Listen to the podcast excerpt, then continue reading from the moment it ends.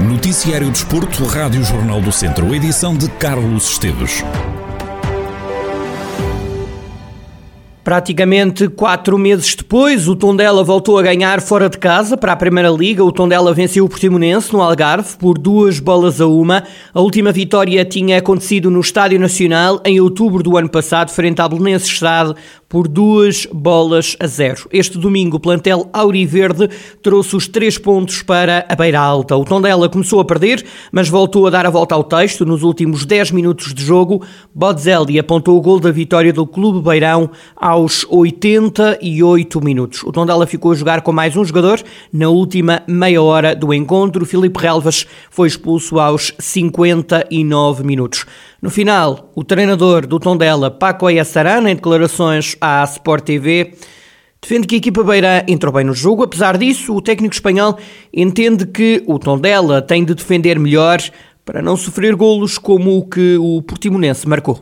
Creo que comenzamos el juego muy bien. Todo lo que trabajamos durante la semana estaba, estaba a acontecer. Estábamos a sacar la bola con cierta facilidad y a partir de ahí creo que de medio campo para adelante nos costó buscar esos espacios intermedios y, y correr algo a las costas. Con lo cual, nuestro dominio al final ficaba un poquillo en, en, en, nada, ¿no? Concedimos o golo en una situación de lanzamiento lateral que tenemos que defender mejor dentro de área. Hemos acreditado en nos, eh, sabíamos que con el juego que estábamos a hacer era cuestión de encontrar esos espacios y ser más profundos en el último tercio. Lo hemos feito y a partir de ahí pues nos llevamos el resultado. O treinador do Tondela defende que ficar a jogar com mais um facilitou a tarefa dos auriverdes. Lógicamente, pues eh, con la expulsado de los siempre se facilita un poco el, el, el juego, pero creo que mm, en líneas generales eh, creo que ha sido un, una victoria que mm, ha estado bien trabajada y quizá merecida. Já o treinador do Portimonense, Paulo Sérgio, deixou críticas à arbitragem. Acho que foi mal demais chegar aqui depois e, e levar com isto. Nós começámos a jogar com 10 no, no, no jogo da Taça em Famalicão sem que nada o justificasse, mesmo assim conseguimos passar a eliminatória. Sofremos três gols de um jogador que devia estar expulso antes em Alvalade e agora jogamos sempre com 10, agora também o Relvas leva o pé na frente, o adversário leva o pé na frente, é uma bola que quanto muito aceitaria um amarelo, mas que muda o jogo todo, não é? Não estava fácil, o Tondela não, não tinha ocasiões de gol, tirando um remate de longe do Agra na primeira parte, mas um lance que vai dar o empate ao Tondela e que lhes deu, e que lhes deu ânimo, é ver eu não percebo as, as regras ou sou eu que sou ignorante em matéria de arbitragem.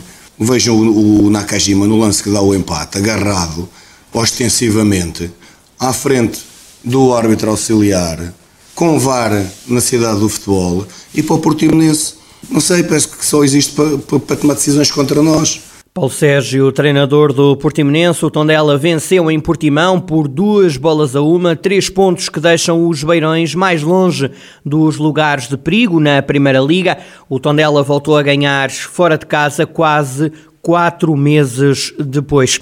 Ora, o Tondela que volta a jogar para o campeonato em casa frente ao Benfica, de hoje a oito dias, é uma segunda-feira, dia 7 de fevereiro, e termina hoje, segunda-feira, a venda de bilhetes para os sócios do Tondela assistirem ao jogo frente às Águias. A partir de amanhã, terça-feira, passam a estar disponíveis para o público em geral. Cada pessoa pode adquirir no máximo cinco bilhetes que vão custar entre 20 e 30 euros.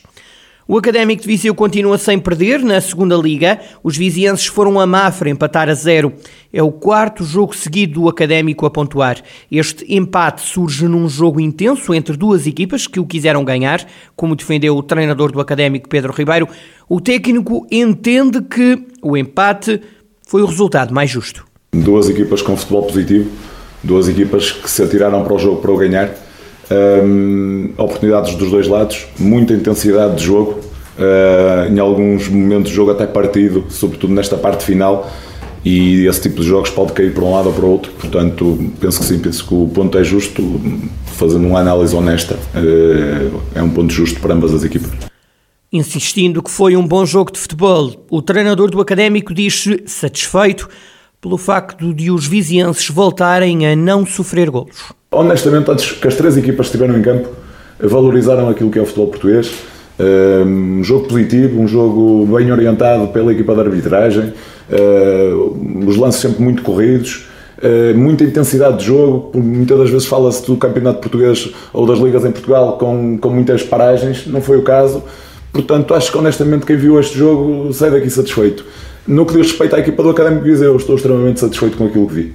É o quarto jogo, uh, temos um gol sofrido do livre a equipa está a tentar fazer tudo aquilo que eu lhes peço, com boa energia, com organização, com humildade, com muito trabalho, reconhecendo que do outro lado vamos ter sempre equipas muito competentes que nos vão dificultar muito a vida. Seguimos a um ponto conquistado. Pedro Ribeiro, treinador do Académico de Viseu, no final do jogo em Mafra, que acabou com um empate sem golos. O Académico torna a pontuar na segunda liga. O clube soma 23 pontos e tem mais 6 relativamente à zona mais perigosa da tabela classificativa. No futsal, a seleção portuguesa entra esta segunda-feira em ação nos quartos de final do Europeu. Portugal defronta a Finlândia. Os portugueses passaram em primeiro lugar do grupo A, só com vitórias. Os finlandeses apuraram-se em segundo lugar do grupo B com 4 pontos, ganharam um jogo, empataram outro e perderam outro.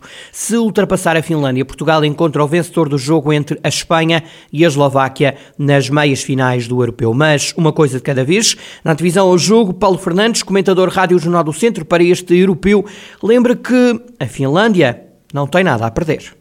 Portugal, ao tentar defender o título de campeão, tem mais do que sobra de favoritismo para ultrapassar este adversário. Aqui a questão é que é, é um jogo a eliminar. A Finlândia já fez o seu papel, é um estreante nestas andanças, conseguiu chegar a esta fase de eliminatória, não tem a pressão sobre ela, ao contrário de Portugal, portanto tudo o que conseguir fazer eh, vai ser positivo.